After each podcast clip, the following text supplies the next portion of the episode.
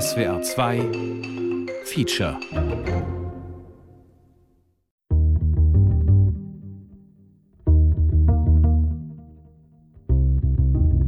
Wir haben halt so eine Freundschaft, wir sind immer sehr harmonisch miteinander, haben uns echt kaum gestritten. Sonst war das immer alles sehr harmonisch und wie gern man sich hat und wie toll die andere ist. Wir haben eigentlich eher so zusammen gefeiert, so das Leben gefeiert. Das kann man mit Melli sehr, sehr gut. Ich glaube, es gibt niemanden, mit dem man das so gut kann wie mit Melli. Zwiespalt und Zwiesprache. Die komplizierte Freundschaft zwischen einer Linksdenkenden und einer Querdenkerin. Von Manuel Gogos. Zwei Freundinnen, die seit mehr als 20 Jahren eng miteinander befreundet sind. Und die sich auch nicht verlieren wollen, selbst wenn es sie durch die Corona-Krise plötzlich in verschiedene Richtungen zieht. Ich unterstelle der Christine im positiven Sinne, dass sie nur das Beste will für alle Menschen. Ich glaube nur, sie verrennt sich da gerade total. Das kam halt auf in dem Moment, wo ich meine Probleme hatte mit der ganzen Geschichte und ja einfach andere Informationen hatte, glaube ich. Und dann halt so naiv war zu denken, das ist für alle total spannend und das müssen die doch auch so finden. Ich war eher dann wütend, sie war aber so verzweifelt. Seht ihr das alle nicht, was gerade mit unserer Welt passiert? Und ich will doch nur, dass es uns allen gut geht, dass alle das erkennen. Zwei Frauen, die zusammen durchs Leben gehen. Bis ein neues Virus namens Covid-19 in ihrer Welt auftaucht, das die eine für gefährlich, die andere für harmlos hält weshalb sich die eine dankbar dagegen impfen lässt, die andere aber sich nie im Leben dagegen impfen lassen will. Wir wollten schon zusammenbleiben, das war irgendwie klar. Die Melli gehört schon zu meinen wichtigsten Menschen in meinem Leben. Was geschieht, wenn die eine Freundin plötzlich in einer Diktatur erwacht, die andere aber nach wie vor in einer der liberalsten Demokratien? Wenn dann auch noch ein Krieg ausbricht und die eine in der NATO die größte Bedrohung des Weltfriedens sieht und die andere in Putin. Ist so eine Freundschaft überhaupt noch zu retten? Also ich möchte auf keinen Fall Freundschaften, also speziell zu Christine, auch aufgeben. Das würde sich auch überhaupt nicht richtig anfühlen. Ne? Wie man sich manchmal von einer Liebesbeziehung trennt. Ich trenne mich da jetzt. Das möchte ich gar nicht. Die Corona-Pandemie hat die Gesellschaft gespalten.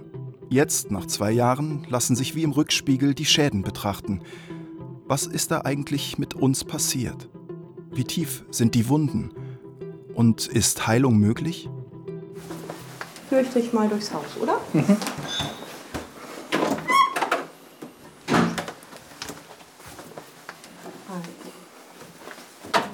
Das ist äh, das Schlafzimmer und was ich an dir besonders liebe, ist der Blick nach Basel. Weil wenn man da rausschaut, und durch das Tal hindurch, da hinten, die Häuser, die da zu sehen sind. Siehst du das? Mhm. Das ist Basel. Christine wohnt ziemlich abgelegen auf einem Berg im Schwarzwald. Im südwestlichen Baden-Württemberg, im Dreiländereck zwischen Deutschland, Frankreich und der Schweiz. Da sind halt unsere Gemüsefelder mit einem Tomatentunnel und Kartoffelpyramide. Und da unten haben wir, als jetzt hier dieser äh, Lockdown war, der erste, das war eigentlich echt eine schöne Zeit, weil es alles so still war und so ruhig. Und wir haben unglaublich viel im Garten gearbeitet zu der Zeit und haben diesen Weidendom da gebaut und da unten eine Feuerstelle, die jetzt ein bisschen noch wild aussieht nach dem Winter. Also das ist meine Wohnung in Köln-Nippes am Schillplatz, Altbau. Melli lebt in einem liberalen urbanen Kiez in Köln. Da siehst du hohe Decken, ne? Einmal hier, hier Hochbett und für Kräuterwaren hängen Blöckchen. Pflanzen und, und dann gibt es diese wunderschöne 24 Quadratmeter Terrasse nach hinten raus, weshalb meine Katze raus kann. Schiffchen für die Hängematte im Sommer. Sehr chillig im Sommer hier am Schillplatz. Wenn die Christine ihren Papa in Solingen besucht, dann kommt sie meistens auf einen Tag hierher. Wann immer Christine und Melli sich in den letzten eineinhalb Jahren getroffen haben, sprachen sie über alles, nur nicht über Corona weil das Thema sie bis aufs Blut reizt, weil sie sich gegenseitig verletzen, ohne es zu wollen. So, dass ihre Gespräche im Zwiespalt enden, statt im Zwiegespräch. Ich finde es super, dass Melli in der Stadt lebt, weil manchmal brauche ich nämlich auch das und dann mal so richtig Gas geben und einfach nur mich über diese Lebendigkeit freuen, weil die Die fehlt mir natürlich schon. Ne? Das sind so zwei Seelenleben in meiner Brust. Und die, die Melli, die genießt vielleicht bei Und dir Melli auch jedes Mal, wenn sie hier ist, sagt so, eigentlich könnte man doch auch so leben. Also ich glaube, wir genießen beide dann auch die Besuche beieinander, wobei ich sie häufiger in Köln besuche als sie mich hier, weil ja, weil mein Vater halt einfach auch in der Nähe ist und das viel häufiger vorkommt. Ist so ein bisschen wie, ich habe so ein Kinderbuch von Bernadette, ähm, Stadtmaus und Landmaus. Und immer wenn ich den Kindern dieses Buch vorlese, muss ich ähm, daran denken, dass es dem sehr nahe kommt, wie Melli und ich uns begegnen. Ich besuche beide im Frühjahr 2022 in Köln und im Schwarzwald nacheinander und allein um mit jeder von ihnen in Ruhe über ihre schwierige Freundschaft in Zeiten der Pandemie zu sprechen. Klar, wir haben natürlich ganz unterschiedliche Lebensentwürfe. Wenn ich da bin, denke ich auch mal, warum wohne ich nicht so? Ist das Schöne und die Ruhe, das würde mir so gut tun. Und Christine, immer wenn sie hier ist, sagt sie, oh Gott, mein Leben ist so langweilig, hier ist immer so viel los und du hast immer so tolle Partys am Start. Beim ersten Lockdown hat sich Christine glücklich in ihren paradiesischen Garten zurückgezogen. Melly arbeitet abends als DJ das Ausgehverbot im Lockdown hat sie hart getroffen. Natürlich macht es wahnsinnig viel Spaß aufzulegen und eine Crowd zu begeistern und eine Atmosphäre zu schaffen oder zu schenken ne? und Feedback zu bekommen. Ja, und trotzdem habe ich es aber nicht als Plan gegen mich gesehen, sondern es ist, wie es ist. Ne? Irgendwie habe ich so ein bisschen auch so eine stoische Gelassenheit eigentlich mit dem Thema gehabt. Schlimmer war für Melli, dass wegen Corona ein Jahr lang der Karneval ganz ausgefallen ist. Das hatte ich übrigens an, vielleicht nochmal passend zum Thema. Letztes Jahr, als wir eine kleine Humba-Veranstaltung gemacht haben, hatte ich dieses goldene Glitzerkleid an mit einem goldenen Rolli drunter. Und dann hatte ich meine blonde Zopfperücke und habe mir ein Aluhut gebastelt als Kopfbedeckung. Bin als der goldene Aluhut gegangen. Man kann das auch wertfrei interpretieren, dass es zumindest äh, ein Thema ist, dass Menschen auch als Aluhut beschimpft werden. Mhm. Ne? Also.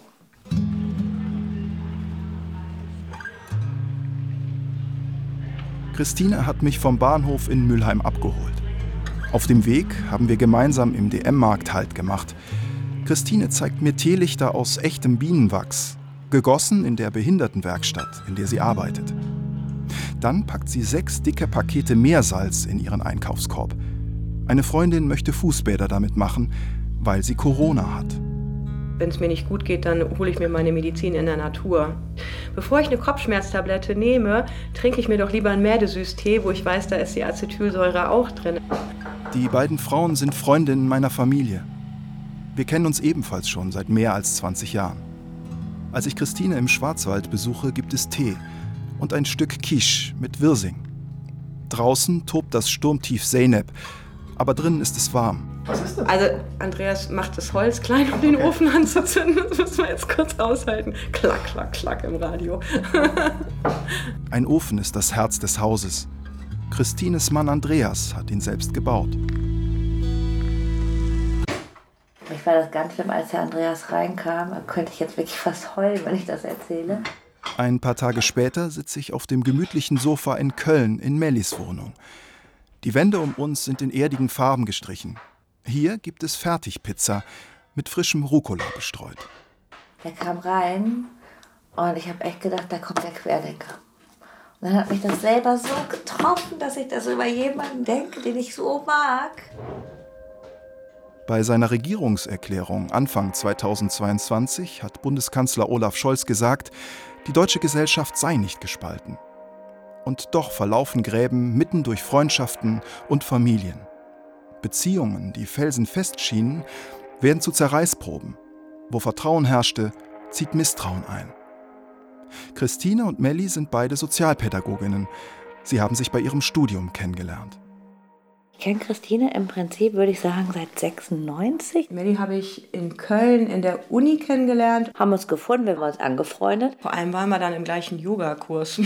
Sehr viel gelacht. Damals war ich auch mit ihr beim Yoga. Das war so ein tolles Yoga, dass wir nachher alle unsere Stundenpläne um diese Yogastunden rumgebastelt haben.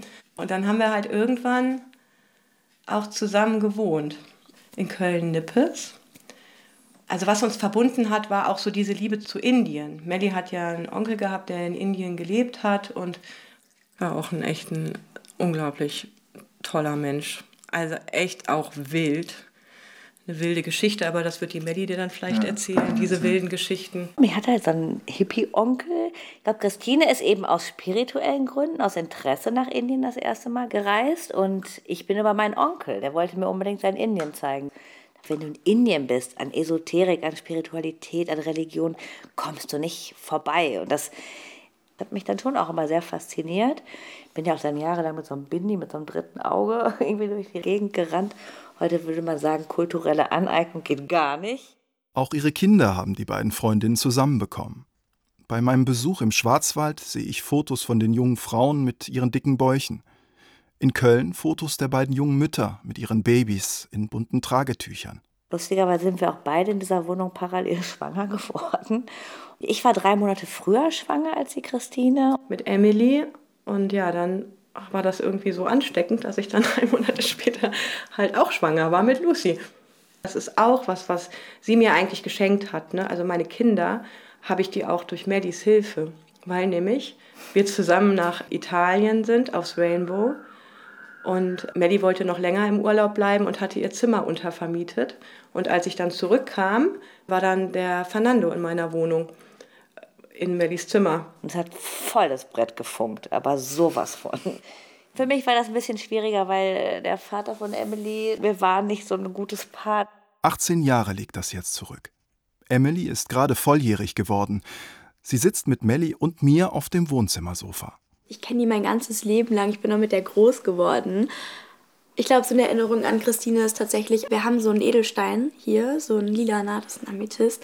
Und Christine hat mir den früher mal, hat die mir gegeben und meinte, dass es ein Feenschloss ist und dass da Feen drin wohnen. Und mit sowas habe ich jetzt früher mal Christine verbunden, mit sowas Magischem irgendwie. Ich finde es irgendwie auch so, den Gedanken so schön, dass Lucy und ich so zeitgleich so, ja, ja, nicht unbedingt entstanden sind, aber so, wie ja, die Verbindung fast. einfach da ist. Ich finde, das ist schon was Schönes eigentlich. Auch mein Sohn Aaron wird in diesen Tagen 18 Jahre alt. Und auch er ist eng mit den Töchtern von Christine und Melli befreundet. Bei den Interviews erinnere ich mich, wie ich den beiden Frauen damals in Alfter bei Köln zum ersten Mal begegnet bin. Wir hatten dann mit dieser Yoga-Gruppe überlegt, dass es doch schön wäre, eine Gemeinschaft zu gründen. Und Melli kam dann kurz danach mit dem Emmy und der Emily hinterher in ein Haus in der Nebenstraße. Und dann diese Alfterer Zeit, die war auch fantastisch schön. Also da waren wir einfach junge Mütter, wir waren so, wir haben uns so frei gefühlt. Heute denke ich auch, wie witzig damals, wie naiv, aber wir hatten voll das Gefühl, wir leben komplett auf dem Land und machen jetzt hier so die Landkommune. Wir sind viel rumgestreunt durch, durch den Kottenforst, durch die Wälder. Über die Alanus Hochschule in Alfter lernten die beiden auch die Anthroposophie kennen. Sie hat das sehr, sehr doll interessiert. Ich fand es einfach schön, im Dorf zu leben und es gab einfach ganz viele schöne junge Menschen und spannende, lebendige Menschen, viele Künstler, Künstlerinnen. Das hatte schon natürlich was und alle irgendwie ja, sehr ökologisch und das war schon ein guter Spirit. Ich bin jetzt auch nicht in der Anthroposophie groß geworden, sondern eigentlich erst in Alfter durch die Alanus Hochschule mit der Anthroposophie in Berührung gekommen. Für mich einfach zu Hause in dem, ohne jetzt irgendeinen Steiner Text groß zitieren zu können oder so. Heute lebt Christine ganz in der Nähe des Goetheanums, des Zentrums der anthroposophischen Bewegung. Diesem monolithischen Bau ohne rechte Winkel, der wie ein aus Beton gegossener Findling aus einer anderen Welt wirkt. Vor über 100 Jahren hat Rudolf Steiner ihn selbst entworfen. 1918 hat er irgendwie darüber gesprochen, dass es einmal eine Zeit geben wird, in der versucht wird, den Menschen ihre, ihre Seele quasi auszutreiben und dass das durch eine Impfung passieren wird. Kurz vor unserem Gespräch hatte Christine mir ein Video geschickt. Morgens um vier schon habe sie auf der Ofenbank gesessen, gestrickt und dieses Video der Astrologin Silke Schäfer angesehen. Was wir bemerken und was wir sehen, das sind diese immensen Gruppen, die sich jetzt bilden oder gebildet haben, um miteinander einzustehen für den Frieden. Und diese Kraft ist etwas, was jetzt in 2022 enorm zunimmt. Das letzte Jahr, das 2021, hatte ich genannt Transformation ins Wir. Und siehe da, genau da sind wir jetzt Ende des Jahres. Und mit diesem Wir geht es jetzt weiter in eine ganz kraftvolle Qualität und Zeit der Revolution. Ich habe mich schon auch als Kind irgendwie in, für solche Sachen interessiert und Prophezeiungen gelesen oder als ich auf La Palma war, dann war ich so in einer Gruppe, da ging es ganz viel um den Maya-Kalender. Ich meine, da war ja dann auch 2012 bald und alle waren so ein bisschen alarmiert. Aber es ist ja tatsächlich so, dass irgendwie sogar die Veden schon davon sprechen, dass das Kali Yuga, in dem wir uns gerade befinden, also das dunkle Zeitalter, dass das halt irgendwann auch zu Ende sein wird und dass ein Umbruch kommen wird. Und ganz, ganz viele alte Kulturen oder indigene Stämme sprechen darüber. Das heißt, irgendwie hatte ich das Gefühl, wie vorbereitet zu sein. Ich persönlich habe das Gefühl, dass gerade eine sehr bedeutsame Zeit ist, ein großer Umbruch. Ne, Wassermann-Zeitalter und so weiter. In Herr wurde da schon drüber gesungen. Ne? Aber bei aller Vertrautheit. Für Mellis Geschmack war bei Christine immer schon ein bisschen zu viel versponnene Esoterik im Spiel. Bei mir hört es halt dann auch, wenn ich das Gefühl habe, es ist mir jetzt zu krude, das ist zu viel Glauben, das ist irgendwie, da kann ich irgendwie nicht mitschwingen, irgendwas sträubt sich dann in mir, ne? So, ja, oder wenn es zu abgedreht wird irgendwie. Aber wie hat es eigentlich genau angefangen, möchte ich jetzt wissen. Wann hat sich etwas zwischen sie geschoben, so etwas wie Fremdheit und Befremden? Und warum? Damals Anfang 2020, als diese ganze Corona-Geschichte aufkam, und sich alle gefragt haben, was es damit auf sich hat und sich mit Informationen versorgen wollten. SARS-CoV-2 heißt das neuartige Coronavirus, das uns zurzeit Tag für Tag in den Schlagzeilen beschäftigt. Spätestens jetzt ist der Zeitpunkt erreicht, zu dem wir viel, viel Information brauchen. Und ich will an dieser Stelle jeden Tag mit dem Forscher sprechen, der gemeinsam mit seinem Team das Erbgut des Virus entschlüsselt und veröffentlicht hat. Christian Drosten, Leiter der Virologie an der Berliner Charité. Ich habe das recht willkürlich gemacht, habe einfach irgendwas mal in die Suchmaschine eingegeben und bin dann auf ein Interview gestoßen, was der Wolfgang Wodak mit der Preradovic damals gehalten hat. Und das habe ich mir angehört und dachte, ah ja gut, wir haben hier diese Geschichte, aber so schlimm wird es schon nicht werden. Mich war es am Anfang auch sehr schwierig. Ich habe so eine ganz alte Nachricht gefunden, so von mir, das war vor zwei Jahren. Da habe ich irgendwem geschrieben, ja, aber ach, das ist doch wahrscheinlich auch nicht schlimmer als eine Grippe. Und dann kam aber irgendwann der Punkt, dass ich mitbekommen habe, weil ich den nicht kannte, habe ich halt schon mal recherchiert, wer ist denn das? Und habe gesehen, ah ja, ne, hat Gesundheitsamt geleitet, war bei der SPD Gesundheitsexperte. Und dann ähm, habe ich aber halt an irgendeinem Punkt mitbekommen, dass er plötzlich nicht mehr mitspielen durfte in der Debatte und dass er sogar halt diskreditiert wurde. Christine schickte Melli damals die Links zu den Videos. Dadurch, dass wir so weit auseinander weg wohnen, hatten wir halt wenig Gelegenheit, wirklich miteinander darüber in Ruhe zu sprechen. Und wir haben halt das gemacht, was man auf gar keinen Fall tun soll. So Sachen über irgendwelche Messenger-Dienste hin und her schicken. Melli verstand Christines Problem. Warum sieht man den und den nicht mehr in den Talkshows? Warum sieht man immer nur den Lauterbach und bla bla bla? Allerdings war sie in einer anderen Echokammer unterwegs. Und ich bin in so linken Kreisen. Es gibt so eine WhatsApp-Gruppe, das ist so meine Karnevalsfamilie, die sind mir auch sehr wichtig. Einfach alle sehr, sehr schlau und ähm, sehr links und Lehrer, DJs und anyway. Und die waren von Anfang an sehr auf dieser Drostenschiene, die Wissenschaft, der Podcast, bla bla.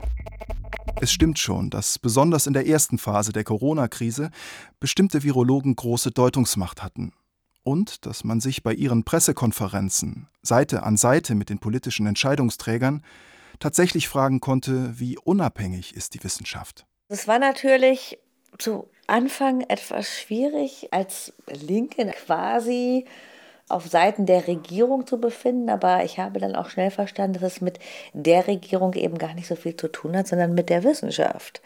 Es geht nicht um, um, um unsere Regierung oder um ähm, die Merkel. Aber es ging eben um den Drosten als renommierten Virologen. Melli hat damals Christines Links auch an mich weitergeleitet. Videos, in denen die Mediziner Wolfgang Wodak und Sucharit Bhakti das Coronavirus verharmlosen. Oder in denen der Autor Ernst Wolf die internationale Finanzwirtschaft als eine große Verschwörung interpretiert. Und ich hatte Melli Artikel der Anti-Fake-News-Blogs Volksverpetzer oder Belltower News empfohlen, die diese Experten der Querdenker in Form von Faktenchecks auseinandernahmen. Wie kommen Menschen darauf, Superreiche würden weltweit eine Gesundheitsdiktatur einführen wollen? Christine vertritt den Standpunkt einer Minderheit von vielleicht 15 Prozent der Bevölkerung. In dem Radioprojekt, zu dem wir uns verabredet haben, möchte ich mich dennoch um eine gute Balance zwischen den beiden Frauen bemühen. Also auch zum Beispiel Sufarid Bhakti, auch der Wolfgang Wodak. Für mich sind das so absolut vertrauenswürdige, herzoffene, gute und ethisch, moralisch wirklich gut dastehende Menschen. Den höre ich gern zu und den schenke ich gern mein Vertrauen jetzt. Wir haben ja gedacht, als das Ganze losging vor zwei Jahren etwa, haben wir gedacht, das ist eine Episode, so wie die Schweinegrippe. Christine Episode zeigt mir ein aktuelles Wodak-Video. Krisen waren das. Weil wir haben in den, vor allen Dingen im letzten Jahr, haben wir ja wahrgenommen, dass das eben keine Episode ist, sondern dass hier etwas passiert, was jahrzehntelang vorbereitet worden ist.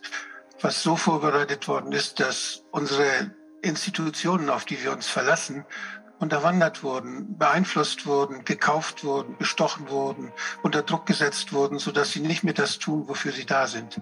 Wodak interpretiert die Corona-Pandemie als Machenschaft, als etwas, das bewusst und planmäßig über einen langen Zeitraum ins Werk gesetzt worden ist. Dass die Menschen sich das nicht gefallen lassen und das Ganze hört nicht auf. Und deshalb äh, ist man taktisch auf der anderen Seite. Man lässt die Zügel jetzt ein wenig locker denen kommt es überhaupt nicht drauf an, was irgendwelche Viren machen. Und wer über Viren redet, der tut denen einen Gefallen, weil darum geht es denen gar nicht. Die Viren benutzen sie nur, um uns abzulenken, um das durchzuführen, was sie gerne wollen. Beim Ansehen des Videos fühle ich mich bestätigt. Mit wissenschaftlicher Expertise haben solche Verschwörungstheorien nicht viel zu tun. Es entspricht unserem Gerechtigkeitssinn, in einem Streit beide Seiten zu hören. Und das entspricht auch der Praxis der Wissenschaft, wo es aber letztlich darauf ankommt, wer einschlägig publiziert hat und wessen Thesen sich wissenschaftlich durchgesetzt haben. Darin sieht Melly den Grund, warum Wolfgang Wodak nicht in den Talkrunden im Fernsehen saß. Ich habe das so verstanden, wenn hier zu viele auch wissenschaftlich vielleicht nicht haltbare oder nicht hieb- und stichfeste Meinungen verbreitet werden, dann bekommst du diese Pandemie nicht in den Griff. Irgendwann musst du ja handeln und du musst dann quasi diese Gesetze erlassen, um es einzudämmen. Ob das jetzt alles immer richtig war und zielführend ist eine ganz andere Frage. Das kann man auch sehr, sehr kritisieren. Sie haben den Leuten aktiv Angst gemacht. Und in dem Moment, wo man Menschen aktiv Angst macht, sind die manipulierbar. Und das ist meiner Meinung nach eine Form von Gewalt. Und wenn meine Regierung so vorgeht, dann bin ich einfach unglaublich kritisch und auch alarmiert. Als der Lothar Wieler sagte, diese Regeln dürfen niemals hinterfragt werden. Und eine Woche später sagte die Frau Merkel, hinterfragen Sie niemals die offizielle Meinung. Und dann war für mich halt so, okay, nee, also geht mal gar nicht. Also wenn mir jemand sowas sagt, dann fange ich halt erst recht an, das zu hinterfragen. Ich kann nicht ganz glauben, dass der Präsident des Robert Koch Instituts Lothar Wieler und Angela Merkel das wirklich gesagt haben sollen. Sind das nicht so typische Legenden der Querdenkerbewegung? Aber als ich das auf der Rückreise von Christine im Zug nach Hause überprüfe, muss ich feststellen, Wieler hat das bei einer seiner unzähligen Pressekonferenzen tatsächlich einmal so gesagt. Diese Regeln werden wir noch monatelang einhalten müssen. Ja, die müssen also der Standard sein. Die dürfen überhaupt nie hinterfragt werden. War Wielers Appell wirklich ein Angriff auf die Meinungsfreiheit mündiger Bürgerinnen und Bürger? Oder wollte er vielmehr das Virus kontrollieren? An dem Tag, als er das sagte, hatte man gerade 633 Neuinfektionen registriert.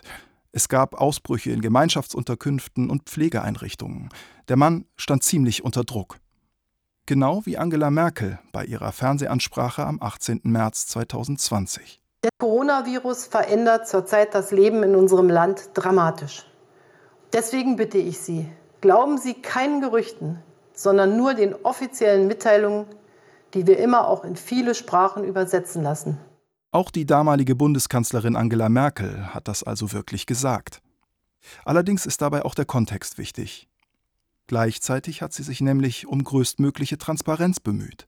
Was mich als Bundeskanzlerin und alle meine Kollegen in der Bundesregierung in dieser Situation leitet. Das gehört zu einer offenen Demokratie, dass wir die politischen Entscheidungen auch transparent machen und erläutern dass wir unser Handeln möglichst gut begründen und kommunizieren, damit es nachvollziehbar wird. Ich habe Merkel irgendwie immer gern gehabt. Ne? Die erinnert mich so ein bisschen an meine Mutter. Das ist ja die Mutti der Nation. Und eigentlich habe ich sie auch immer sehr geschätzt. Ich bin mir aber jetzt mittlerweile nicht mehr so sicher. Also ich habe einfach Sorge, dass es hier gerade eigentlich um Manipulation geht, dass diese Corona-Pandemie ein Stück weit auch vorgeschoben ist. Also dass quasi dieses neue Virus genutzt wurde, um was anderes zu kaschieren. Diese Regierung konnte sich nicht leisten, wenn es ein weltweites Geschehen ist, nicht zu handeln. Ich bin kein Merkel-Fan, war ich noch nie. Trotzdem habe ich das Gefühl gehabt, naja, die machen ihren Job gerade so gut, wie sie können. Also da einen, einen Plan hinterzusehen, eine Plandemie, das ist ja völlig absurd, weil wie viel hin und her hatten wir? Also da, da steckt kein Plan dahinter. Letztendlich ist ja da oben an der Spitze der Macht, ist es ja wie ein Zirkelschluss.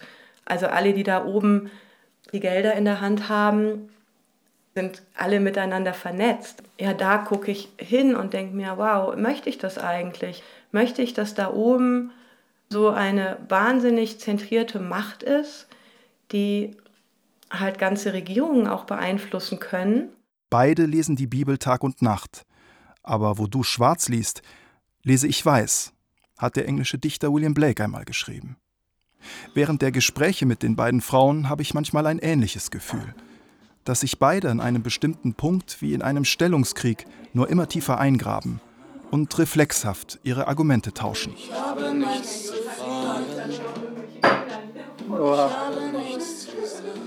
Darum mache ich hier an dieser Stelle erstmal einen Cut, um die beiden Stimmen in meinem Ohr kurz zur Ruhe zu bringen und selbst einmal durchzuatmen.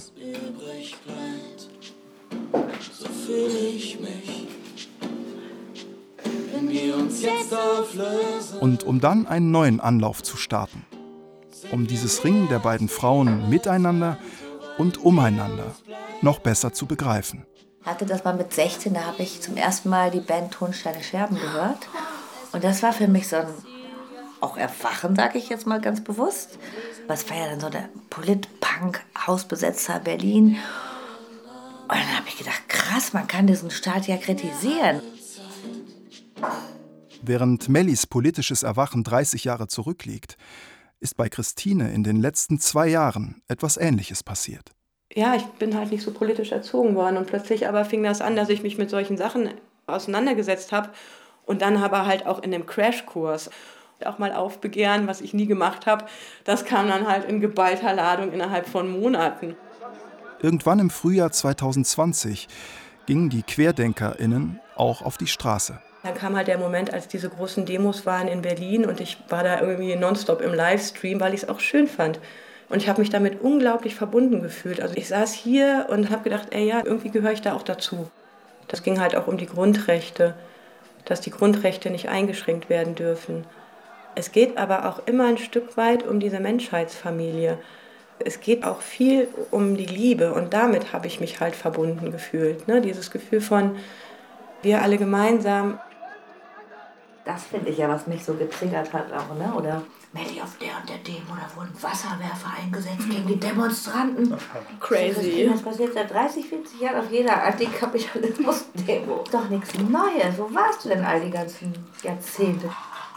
Der Kapitalismus war immer schon böse, die Pharmaindustrie auch. Ja, auch das zeigt sich am Thema Corona, aber das ist nichts Neues.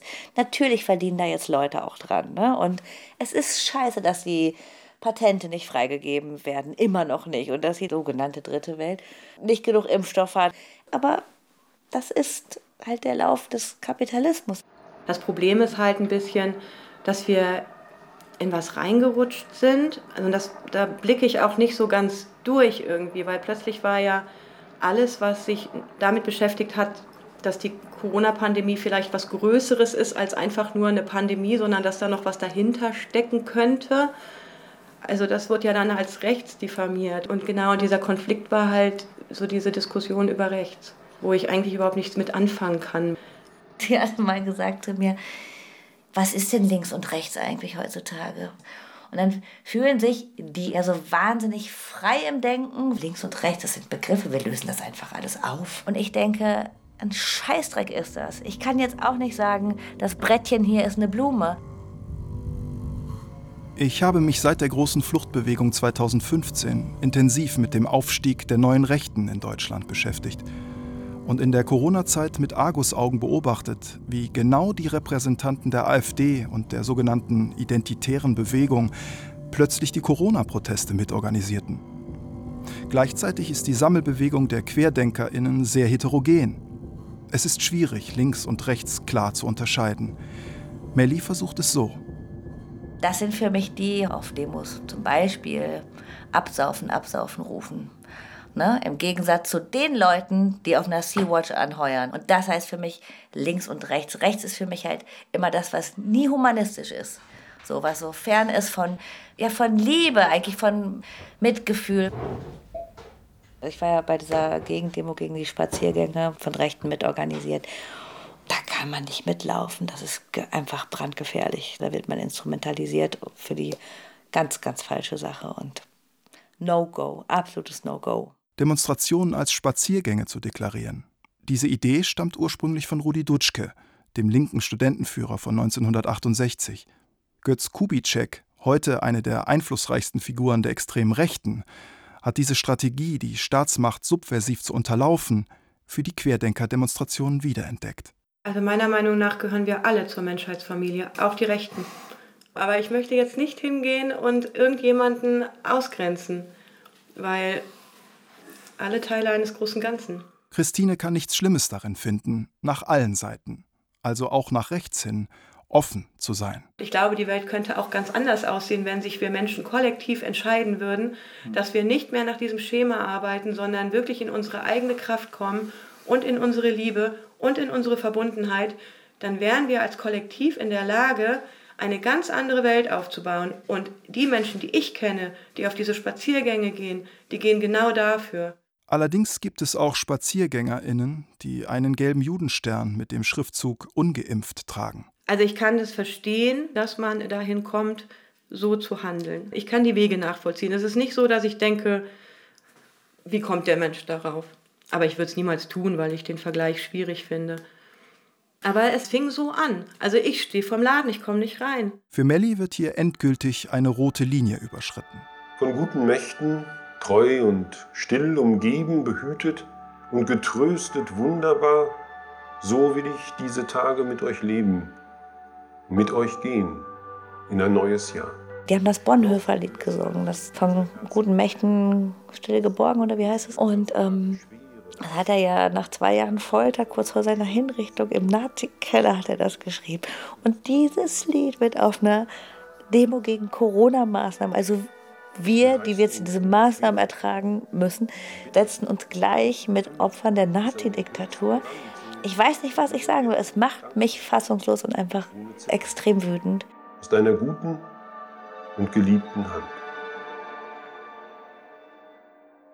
Und da kommen wir zu einem Punkt, was mich wahnsinnig erschreckt hat, als ich letztes Jahr bei Christine war im Schwarzwald, als sie dann sagte, ja, aber wenn die Antifa auf der und der Demo schreit, ihr werdet alle zwangsgeimpft, muss natürlich ein bisschen schmunzeln, weil das war natürlich eine freche Provokation. Dann sagte Christine, aber das ist doch auch nicht besser als das, was die Nazis machen. Und da fällt mir alles aus dem Gesicht. Denke ich, weißt du, was die Nazis gemacht haben? Das hat sie sehr getroffen, dieser Spruch. Vielleicht auch die Angst vor so einer Zwangsimpfung oder vor diesem ganzen Impfgeschehen, dass die wirklich sehr, sehr groß sein muss. Im Oktober 2021 versuchte der noch amtierende Gesundheitsminister Jens Spahn mit einem letzten drastischen Appell die Menschen zum Impfen zu bewegen. Wahrscheinlich wird am Ende dieses Winters so ziemlich jeder in Deutschland, das wurde ja manchmal schon etwas zynisch genannt, geimpft, genesen oder gestorben sein. Aber es ist tatsächlich ja so. Christine will sich trotzdem unter keinen Umständen impfen lassen. Sie überlegt sogar, ihren Job in der Behindertenwerkstatt aufzugeben, um der einrichtungsbezogenen Impfpflicht zu entkommen. Gemeinsam mit anderen ungeimpften Kolleginnen hat sie eine Art Selbsthilfegruppe für ungeimpfte aufgebaut. Mittlerweile ist es natürlich so, dass man zu denen gehört, die sich nicht impfen lassen wollen, dass man froh ist übereinander. Jeder weitere, der da steht und sagt, ich mache da nicht mit, gibt einem natürlich Kraft. Interessanterweise hat auch Melli bei einem Freund in der Eifel als einzige Geimpfte unter Ungeimpften einmal eine ähnliche Erfahrung gemacht. Letztes Jahr im Sommer saß ich da, mache dann manchmal so Wochenenden, trinken, kiffen, Gartenarbeit, total nett. Wir saßen da mit zehn Leuten und ich war die Einzige, die geimpft war. Dann war das ein Thema. Und einer, ganz netter Kerl vom Beruf Psychotherapeut, der ist total witzig, ich mag den wirklich so, so gerne. Der saß neben mir und hat gesagt, Melli, kannst dich nicht bitte wegsetzen, deine Impfung strahlt aus mich aus. Ich so, das meinst du jetzt nicht ernst. Er sagte das so ein bisschen suffisant, aber im Prinzip glaubt er das. Und dann hat er auch gesagt, ihr werdet schon alle sehen, ihr seid in drei Monaten tot. Eben ein paar Monate später, Silvester jetzt gesehen. Ich so, hey, guck mal, ich bin immer noch nicht tot. Weder sind die Ungeimpften alle tot, noch die Geimpften. Was mich als Journalisten beim Zustandekommen solcher diametral entgegengesetzter Weltbilder besonders interessiert, die Rolle der Medien, die Frage nach den Quellen. Woher nehme ich meine Informationen? Das ist für mich eigentlich ein total interessanter Punkt. Womit fütter ich mich auch? Womit füttern mich die Leute? Also das heißt mit anderen Worten, welchem Einfluss ja, setze Wahnsinn. ich mich aus? Wahnsinn. Oder? Also ich habe mir auch wirklich viel Gedanken gemacht über das menschliche Bewusstsein, wie das funktioniert und wie das halt auch angedockt ist an an Informationen und je nachdem, welche Informationen ich bekomme, werde ich zu dem, der ich bin. Der hat mich ja das erste Jahr total vollgeballert, sag ich mal, ne, mit YouTube-Videos. Es ist wirklich so, dass ich nie so viel Medien konsumiert habe wie im vergangenen anderthalb Jahren. Dann irgendwann, Christine, ich will das wirklich nicht lesen. Das ist nicht meine Quelle. Ich habe immer gern die Taz gelesen und die Zeit habe ich auch immer gerne gelesen. Aber ja, es ist tatsächlich so, dass ich diese Zeitungen nicht mehr lese, ja. Außer wenn ich bei meinem Vater bin. Dann blätter ich immer den Fokus und finde es dann schon spannend, wie da berichtet wird. Die Medien sind ja alle gleichgeschaltet. Und da habe ich gesagt, Christine, also wenn ich was im Gymnasium gelernt habe, wir haben, glaube ich, in der 8., 9. Klasse haben wir Zeitungen verglichen. Du willst doch jetzt wohl nicht sagen, es gibt keinen Unterschied zwischen der Bildzeitung, der FAZ und der Taz oder so. Das sind doch Unterschiede, liegt die mal nebeneinander, diese Zeitung, da erkennst du. Ja, aber das gleiche Corona-Narrativ. Es wurde immer das gleiche Narrativ erzählt. Ne? Egal, wo du hingeguckt hast, immer das gleiche Narrativ. Und in diesen freien Kanälen ist ja schon seit längerem sind halt auch diese Gegenstimmen zu hören. Und was mir halt fehlt, ist, dass es einen Austausch gibt. Und na klar, je einseitiger die Berichterstattung in den öffentlich-rechtlichen wird umso militanter wird dann vielleicht automatisch die Berichterstattung in den freien Medien, weil es bedingt sich ja gegenseitig. Ich habe mir sogar mal den Reitschuster gegeben. Reitschuster war ja auch so ein Thema. Und ehrlich gesagt, ich habe einfach nur gedacht, wie unsympathisch ich diese Leute finde. Ich fand sie einfach, diese Schwingung, die allein in so einem Video rüberkam, das war für mich schon ein Grund, das nicht glaubwürdig zu finden. Ich finde, er ist ein gutes Gegengewicht. Braucht es auch, um die Dinge nochmal von einer anderen Perspektive aus anzuschauen einst Russland-Korrespondent des Fokus, entwickelte sich der abgefallene Journalist Boris Reitschuster während der Corona-Pandemie zum Hofberichterstatter der ImpfgegnerInnen. Damit erreichte sein Blog zeitweise so hohe Klickzahlen wie der Spiegel oder die Süddeutsche Zeitung. Die Szene sieht ihn als unerschütterlichen Aufklärer gegen hegemoniale Politik und die Mainstream-Medien. Ich habe Reitschuster sehr gerne zugeschaut, wenn er in der Pressekonferenz saß. Das war tatsächlich auch das erste Mal, dass ich einen Zugang hatte zur Pressekonferenz. Also hatte ich früher nicht. Hab früher bin ich nicht auf die Idee gekommen, mir irgendwelche Pressekonferenzen anzugucken. Aber über Reitschuster hatte ich halt da plötzlich die Tür offen. Immer wieder wirft Reitschuster der Regierung Machtmissbrauch vor. Tatsächlich wirken manche der gestreamten Szenen in der Bundespressekonferenz auf mich, als wäre Reitschuster von der damaligen Kanzlerin abgekanzelt worden. Aber Reitschuster gefiel sich auch immer in dieser Außenseiterrolle. Während sich die Mainstream-Medien angeblich nur zum Sprachrohr der Mächtigen machten, seien seine Artikel ohne Indoktrination und ohne Ideologie abgefasst. Das verstehe ich nicht, wie reißerisch das auch teilweise aufgemacht ist. Das ist so richtig Bildzeitung-Manier, ne? mit diesen mega großen Buchstaben und diese tausend Ausrufezeichen. Reitschuster liefert Briefings im Minutentakt die die Meinungen seiner AnhängerInnen lenken und gleichzeitig ihr Bauchgefühl bedienen. Ich habe übrigens noch einen anderen Freund, der in der Eifel wohnt. Ich höre die gleichen Vokabeln von ihm, die gleichen Quellen. Uns wird immer der gleiche Narrativ erzählt, wo ich denke, ihr habt auch ein Narrativ, aber hallo. Propaganda durchdringt in unserer heutigen Erregungs- und Empörungskultur unser gesamtes Leben. Wie der französische Soziologe Jacques Ellul in seinem Buch Propaganda von 1962 schreibt.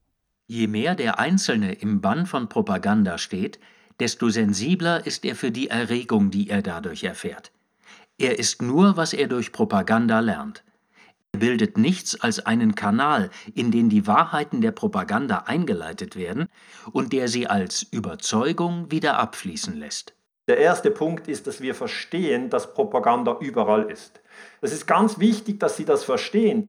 Bei meinem Besuch hat Christine auch mehrfach den Schweizer Militärhistoriker Daniele Ganser erwähnt. Ich glaube, ich habe jedes einzelne Video von Daniele Ganser geguckt und fand es einfach auch erschreckend. Mir ging es dann irgendwann auch nicht mehr gut, weil mir klar wurde, Kacke, also die ganzen Kriege, die basieren ja alle auf Lügen. Wieder möchte ich mir selbst ein Bild machen. Zu Hause schaue ich mir das Video Propaganda, wie unsere Gedanken und Gefühle gelenkt werden, von Daniele Ganser an. Und ich bin überrascht, gleich zu Anfang des Vortrags jemandem wieder zu begegnen, über den ich im letzten Jahr selbst eine ganze Sendung geschrieben habe. Edward Bernays, dem Vater der modernen Propaganda. Er war ein Neffe von Sigmund Freud. Er wurde in Österreich geboren, ist dann aber als ganz kleines Kind in die USA gegangen, hat eigentlich sein ganzes Leben lang in den USA gewirkt und hat in den USA auch ein Buch publiziert, Propaganda, The Public Mind in the Making. Und ich finde es schon mal sehr interessant, wie dieses Buchcover gestaltet wurde. Hier sehen Sie einen Menschen und der hängt an Fäden und an diesen Fäden ziehen andere. Okay? Bernays war ein Genie der Öffentlichkeitsarbeit, aber mit fragwürdigen Methoden. Mitte der 1950er Jahre flankierte er propagandistisch den Sturz der linksgerichteten Regierung Guatemalas durch den amerikanischen Geheimdienst. Für Ganser sind die Amerikaner dann aber prinzipiell an allem schuld. Der hat dann gesagt, Putin hat dafür gesorgt, dass Krieg in unserem Teil der Welt wieder denkbar geworden ist. Er ist kein Partner mehr, er ist Gegner. Und das wird durch einen Meinungsführer in der Tagesschau gebracht. Das heißt, wenn Sie in der Tagesschau einen sehen mit Brille, kann auch ohne Brille sein, und der spricht so im Sinne von, ich habe die Sache untersucht, trust me, dann nehmen Sie sich einen Schritt zurück und sagen Sie, das ist eine Möglichkeit, wie man das sehen kann, aber es gibt noch viele andere. Müssten seine ZuhörerInnen dann nicht aber auch einen Schritt zurücktreten von ihm? Anscheinend stellt Ganser bloß Fragen. Allerdings sind die nicht offen, sondern insinuieren, legen eindeutig bestimmte Schlüsse nahe. So schafft es Ganser, indem er Misstrauen gegenüber anderen Autoritäten schürt, in Bezug auf sich selbst Vertrauen einzuflößen. Mein Rat? Vergleichen Sie die Geschichten. Es gibt den sogenannten Mediennavigator und auf dem sehen Sie 80 Medienmarken. Die haben natürlich Spiegel, ZDF, ARD, Bild, NZZ, FAZ, Süddeutsche Zeitung. Hier auf der linken Seite, das sind eher die NATO-konformen Medien. Also wenn Sie in diesem Bereich lesen, werden Sie den Eindruck haben, Putin war's. Und hier auf der rechten Seite haben Sie natürlich die Gegenposition. Rubicon, sehr wertvoll. KenFM, sehr wertvoll. Nachdenkseiten, Infosperber, sehr wertvoll. Ganser ist selbst Beirat von Rubicon, jener alternativen Medienplattform, die er in seinem Vortrag bewirbt. Auch mit anderen Alternativmedien und deren Betreibern ist er eng verbunden, besonders mit Ken Jebsens KenFM. Für den Amerikanisten Michael Butter ist Daniele Ganser ein Verschwörungstheoretiker. Und die alternativen Medien, in denen er veröffentlicht, bilden ein Zitierkartell. Christine liest regelmäßig Rubicon. Dort werden aktuell vor allem Narrative der russischen Regierung unterstützt. Die NATO rückt vor bis an die Grenzen von der Ukraine, obwohl 2009 denen versprochen wurde, die NATO macht keine weitere Osterweiterung, wurde den Russen versprochen. Dann machen sie es trotzdem, aber in den Medien kommt es nicht vor, dass die NATO da steht. Daniele Ganser nennt sich jetzt auch Friedensforscher. Bei seinem Publikum schafft dieses Vokabular ein Gefühl von Offenheit und Toleranz. Was ich auch sehr schön finde, dass der Daniele Ganser sagt, dieses wenn man miteinander spricht und diskutiert, dass man quasi immer diesen Satz nennt, ja, du hast ein bisschen recht. Alle haben immer ein bisschen recht. Am Tag nach meinem Besuch hinterlässt mir Christine eine Nachricht. Sie habe das Gefühl, ihr Innerstes nach außen gekehrt zu haben und entsprechend verletzlich zu sein. In dieser Sendung ist Christine die Außenseiterin Und das weiß sie natürlich auch selbst ganz genau. Als sie zustimmte mitzumachen, ist sie bewusst das Risiko eingegangen. Gleichzeitig habe ich mir vorgenommen, immer sachlich und respektvoll zu berichten. Der Versuch, miteinander zu sprechen, sollte Christines Freundschaft zu Melli bekräftigen, nicht noch weiter strapazieren. Unsere Gespräche sollten uns klarer machen, was da mit uns vor sich geht, dabei aber keine neuen Verletzungen zufügen. Eine Sorge, die auch Melli kennt. Wenn auch in meiner linken Gruppe über Impfverweigerer sehr geschimpft wird, über Querdenker teilweise sehr despektierlich gesprochen wird, da merke ich, dass mich das dann schon manchmal stellvertretend für die Christine sehr verletzt hat auch, weil ich einfach die sehr liebe und weiß, was für ein guter Mensch sie ist. Mir tut das mit dieser Spaltung wirklich auch weh. In den letzten eineinhalb Jahren haben sich Melli und Christine weiter regelmäßig besucht. Zwischendurch rufen sie sich auch an. Die Interviews haben eine neue Auseinandersetzung angestoßen. Das Corona-Thema müssen sie heute nicht mehr ganz vermeiden. Wir reden eigentlich mittlerweile über Corona auf einer Metaebene. Ja, wie geht's dir denn gerade mit Corona, so aus deiner Sicht, ne? Ohne dass wir inhaltlich da einsteigen müssen und sie versucht mich zu überzeugen. Das hätten wir vor einem Jahr nicht so gekonnt. Wurde das Freundschaftsband also gefestigt? Am Ende wagen wir doch noch ein Treffen zu dritt. Die aktuelle Corona-Situation, horrende Inzidenzen. Gleichzeitig wurden alle tiefergehenden Corona-Maßnahmen zum 20. März 2022 abgeschafft. Wäre damit für meine beiden Gesprächspartnerinnen nicht auch der Zeitpunkt gekommen, zuzugeben, jeder hat in gewisser Weise Recht behalten? Müssen wir nicht im Rückblick auf zwei Jahre sozusagen Corona-Management auch wirklich einräumen, dass viel schiefgelaufen ist, dass Absolut. Viel, vieles vielleicht Absolut. auch übertrieben worden ist? Absolut, ja. Ich glaube, es ist auf jeden Fall viel falsch gelaufen in Richtung übereinander sprechen und nicht miteinander sprechen. Die Leute, die das kritischer und skeptischer gesehen haben, haben die nicht irgendwo auch Recht behalten? Ich glaube, Recht behalten haben sie ja nicht, weil die Maßnahmen werden ja jetzt zurückgefahren irgendwie. Ne? Und ähm, ich meine, wenn man das jetzt wirklich aus, einer, aus der, in Anführungsstrichen, wissenschaftlichen Sicht sieht, dann sagen die, es kann noch mal ein Virus kommen, Viren mutieren. Es kann einfach noch mal schlimmer werden. Es kann aber auch sich ausschleichen. Christine, wenn jetzt noch die Maßnahmen nach und nach zurückgefahren werden, erübrigt sich diese Sorge nicht, dass wir in einer Diktatur leben? Also es geht gerade darum, dass die Mitgliedstaaten der Weltgesundheitsorganisation ein Gesetz unterschreiben sollen, was dann quasi die Weltgesundheitsorganisation ermächtigt, bei der nächsten Pandemie oder bei der nächsten Klimakrise Regeln zu erlassen, die dann über der Verfassung der Staaten stehen. Also ich habe immer noch Angst vor Diktatur, ja, und ich finde es begründet. Jetzt, wo die Pandemie zur Endemie wird, lässt sich feststellen, der Gesprächsfaden zwischen den beiden ist nicht abgerissen. Im Gegenteil, in letzter Zeit wurde er wieder stärker gesponnen. Aber gleichzeitig ist Heilung nicht so einfach möglich. Die Verletzungen sitzen tief und brechen manchmal unvermittelt wieder auf. Ich habe durch Corona das erste Mal das Gefühl, ich, ich weiß, wie ein, wie ein Bürgerkrieg entstehen könnte, könnte. Wie sich eine Gesellschaft an einem Thema so entzweien kann.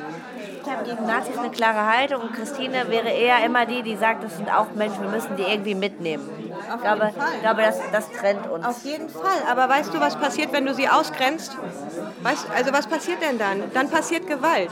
Unser Problem ist, glaube ich, dass wir das Ganze so aus völlig verschiedenen Perspektiven angucken. Ich habe kein Thema mit rechts. Das heißt, Melli, in dem Moment, wo es nicht mein Thema ist, wo mich das Thema nicht antriggert, habe ich damit einfach nichts zu tun. Ich bin damit im Reinen. Ja? Ich bin jetzt gerade echt sauer. Ja, kann es ja auch sein. Wir müssen mal eine rauchen gehen. Das war doch wirklich tief Die Wogen schlagen hoch. Ich werde gerade so reingezogen. Ich halte es echt nicht aus. Ey. Christine läuft weinend raus und Melli hinterher, um sie zu beruhigen und zusammen eine zu rauchen. Ich lasse die beiden allein und schaue in der Gesprächspause auf mein Handy. Der Ukraine-Krieg hat Corona als Nachrichtenthema Nummer eins abgelöst. Jeden Tag werden jetzt Fotos in meinen Facebook-Account gespült von KünstlerInnen, die als Kämpfende posieren. Von toten Kindern und Müttern in Mariupol. Der Krieg ist vor der Haustür. Es ist gerade so eine Bedrohung. Alle haben Angst vor einem dritten Weltkrieg oder vor einem Atomschlag.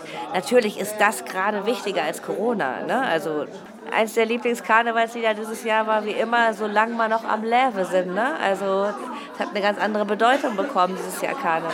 Ja. Und am Leve sind, am Lache krieche, zu sind. Ich finde es auch heute Abend irgendwie seltsam, über Corona zu sprechen, weil ich das Gefühl habe, wirklich, es ist so nach hinten gerückt. Ne? Und umgekehrt. Wenn mutige Menschen jetzt in Moskau oder St. Petersburg gegen den Krieg in der Ukraine auf die Straße gehen und riskieren dafür 15 Jahre im Gefängnis zu sitzen, ist das nicht echter Widerstand gegen eine Diktatur? Aber auch das stellt sich an unserem gemeinsamen Abend heraus. Nach wie vor ist es das Thema Corona, um das Christines Gedanken kreisen. Ja, aber es läuft ja trotzdem ganz viel noch. Wir gucken halt nicht mehr hin. Weil alle auf den Krieg schauen, dann das meine ich. Ja, aber dann wäre es trotzdem unser kleineres Problem als ein dritter Weltkrieg, behaupte ich. Also. In Querdenkerkreisen geht die Medienkritik dieser Tage allmählich in die Kritik an der Kriegsberichterstattung über von der Plandemie zu Putins gerechtem Krieg. Ich spüre einen Anflug von Entsetzen. Bereitet sich bei Melli und Christine der nächste Zwiespalt vor? Jetzt werden wir noch mehr gespalten durch diesen Krieg. Also ich meine, was die Medien jetzt gerade veranstalten, ist ja auch eine Riesenspaltung. Wenn ich mir im Fernsehen angucke, dass es jetzt irgendwelche Anschläge gibt auf russische Geschäfte, ey, das sind unsere Mitbürger. Ja. Ne, das ist unglaublich. Wird auch keiner gut, äh, das ist ja wohl klar. Ich meine, es geht jetzt nicht um die Russen, sondern es geht um Putin und um die Politik von Putin. Christine versucht, was viele der Kommentare ihrer Alternativmedien vorgeben, Putin zu verstehen. Immer wenn ein Konflikt aufkommt, bin ich immer bei dem Täter in Anführungszeichen und frage mich einfach, was ist da passiert? Warum musste der so handeln, wie er gehandelt hat? Die Geschichte dieser Freundschaft bleibt weiter offen. Ebenso wie die Frage, wohin unsere Gesellschaft insgesamt steuert. Wenn heute auf den Querdenker-Demonstrationen neben der deutschen auch die russische Fahne geschwungen wird, könnte das wieder zu einem neuen Zwist führen, zu neuen Frontlinien und Grabenkämpfen. Ich glaube, deswegen haben wir beide unter anderem Pädagogik studiert, weil wir wissen, dass ein Mensch nicht so geboren wird. Und da muss man ansetzen. Aber das ist natürlich im Hier und Jetzt, die Welt ist, wie sie ist. Genau wie wir keine Gesellschaft ohne Polizei haben können. Melli und Christine werden weiter umeinander kämpfen. Während ich versuche, die Stimmen der beiden Freundinnen aus dem Kneipenlärm herauszuhören, sitze ich in Quarantäne. Meine Impfung hat eine Infektion mit Covid-19 nicht verhindern können. Trotzdem bin ich froh, geimpft zu sein. Der Verlauf ist mild. Für die Zeit des Projekts haben wir drei zusammen eine WhatsApp-Gruppe unterhalten. Jetzt schickt mir Melli Lieder, um mich aufzuheitern. Und Christine meint, ich solle meine Füße in Meersalz baden. Und das mache ich dann auch, während Mellis Song läuft.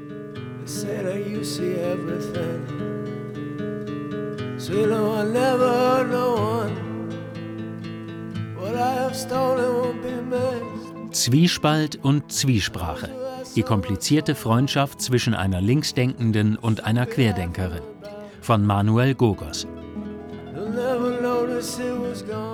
Es sprachen Gerd Daaßen und der Autor. Mit Ausschnitten aus Silke Schäfer. Wie manifestieren wir diesen Energietsunami 2022? Von der Angst in die Meisterkraft. Coronavirus-Update mit Christian Drosten, NDR. Wolfgang Wodaks Gespräch mit der Stiftung Corona-Ausschuss und Daniele Ganzer, Propaganda, wie unsere Gedanken und Gefühle gelenkt werden. Wir, Wissen ist relevant. Ton und Technik Oliver Dannert und Wolfgang Rixius. Regie Giuseppe Maio. Redaktion Jenny Marrenbach. Produktion Deutschlandfunk 2022